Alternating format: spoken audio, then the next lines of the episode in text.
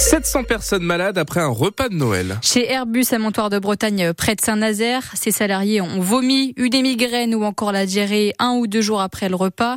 Pas d'huîtres au menu, mais tous ont mangé au restaurant d'entreprise le jeudi 14 décembre, Hélène Roussel. Ce salarié qui accepte de se confier, appelons-le Joël. J'ai mangé au repas de Noël euh, le jeudi, euh, le vendredi soir, un repas de Noël familial anticipé et se retrouve sur le canapé tout blanc, tout livide, essué et on finit la soirée au lit. Sa femme à ses côtés nous dit même qu'elle a craint un AVC. Et puis Joël se met à vomir. C'était très très fulgurant et au bout de deux heures c'était terminé. C'est le lundi qu'on se rend compte que les autres collègues ont aussi été malades et que tout le monde commence à synchroniser. Où est-ce que t'as mangé? Comment t'as mangé? Qu'est-ce que t'as mangé? Quand je suis arrivée au bureau, j'ai reçu un message d'une de mes collègues avec qui j'avais mangé au repas de Noël. Nolwenn, sous-traitante d'Airbus, elle devait fêter son anniversaire le week-end dernier. Qui me demandait si j'avais passé un bon week-end et puis je lui ai dit bah non, en fait j'ai chopé la gastro de mon homme, j'ai dû annuler l'anniversaire, je suis dégoûtée. Et elle me répond on a tous été malades. D'autres personnes qui étaient là, bah alors toi aussi t'as été malade ce week-end? Bah ouais, j'ai dégueulé toute la nuit. Euh, et puis on a commencé à se dire bon bah toi t'avais pris quoi? Ah bah oui, mais moi j'ai pas pris la même chose que toi. Cassolette de Saint-Jacques ou terrine de foie gras, que de langouste rôti ou château filet de bœuf. Le truc commun qu'on avait à tous,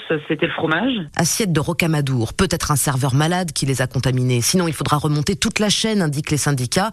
Gérants du restaurant d'entreprise et qui restent prudents, des échantillons de chacun des plats ont été envoyés. Les analyses sont en cours. On va donc attendre les résultats de ces analyses pour savoir si c'était bien une intoxication alimentaire collective et surtout si c'est le fromage qui a rendu malade les salariés.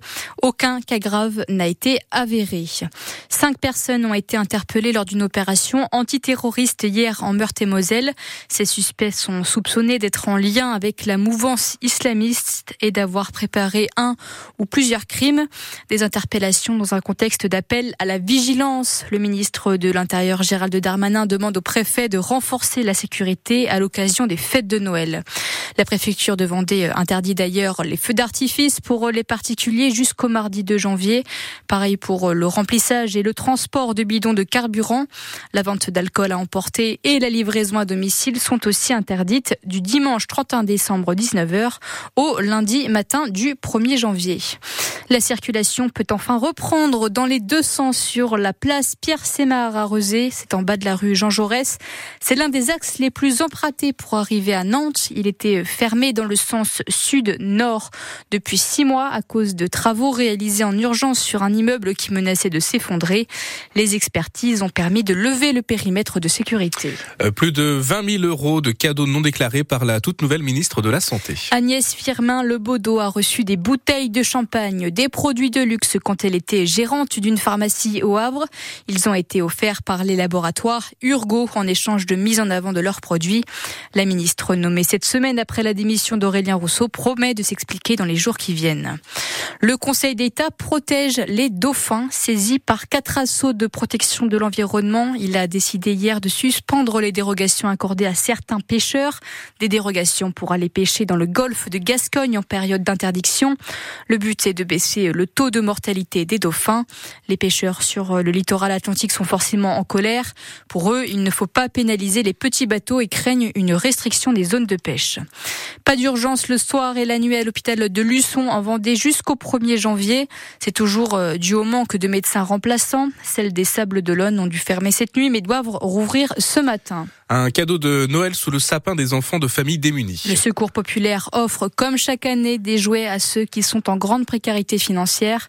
Une action de solidarité pour permettre à tous de profiter de moments de bonheur à Noël, explique Héloïse Parbeau, coordinatrice de l'espace Solidarité au Secours populaire de Nantes. D'ordinaire, les familles fréquentent ce lieu quand elles sont dans des situations d'urgence alimentaire. Donc, euh, c'est pas par plaisir. Et cette occasion des fêtes de fin d'année, on leur propose de venir dans d'autres circonstances plus convivial, plus festive. Profiter quand même de ces fêtes de Noël qui peuvent être un peu compliquées, surtout quand on est en situation de précarité. Ça vient rappeler à beaucoup de gens euh, tout ce dont ils sont exclus en fait le reste de l'année. Faire plaisir à ces enfants, ça participe aussi de la dignité euh, pour les parents. La tranche d'âge où il y a le plus d'enfants, c'est les 0-3 ans, les tout petits. Donc euh, on essaye d'avoir plus de jouets sur cette tranche d'âge-là.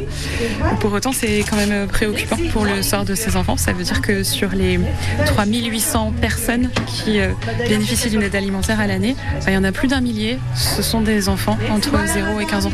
ça nous invite aussi à nous questionner sur euh, le reste du temps, euh, le mode de vie qu'ils ont. Et euh, le reportage à Nantes, 1200 familles ont eu besoin des cadeaux du Secours populaire pour Noël. C'est 400 de plus que l'an dernier. Un mot sur le Nantes Basket termine après une victoire 42 à 70 des basketteurs nantais face à Fos-sur-Mer en championnat de Pro B hier.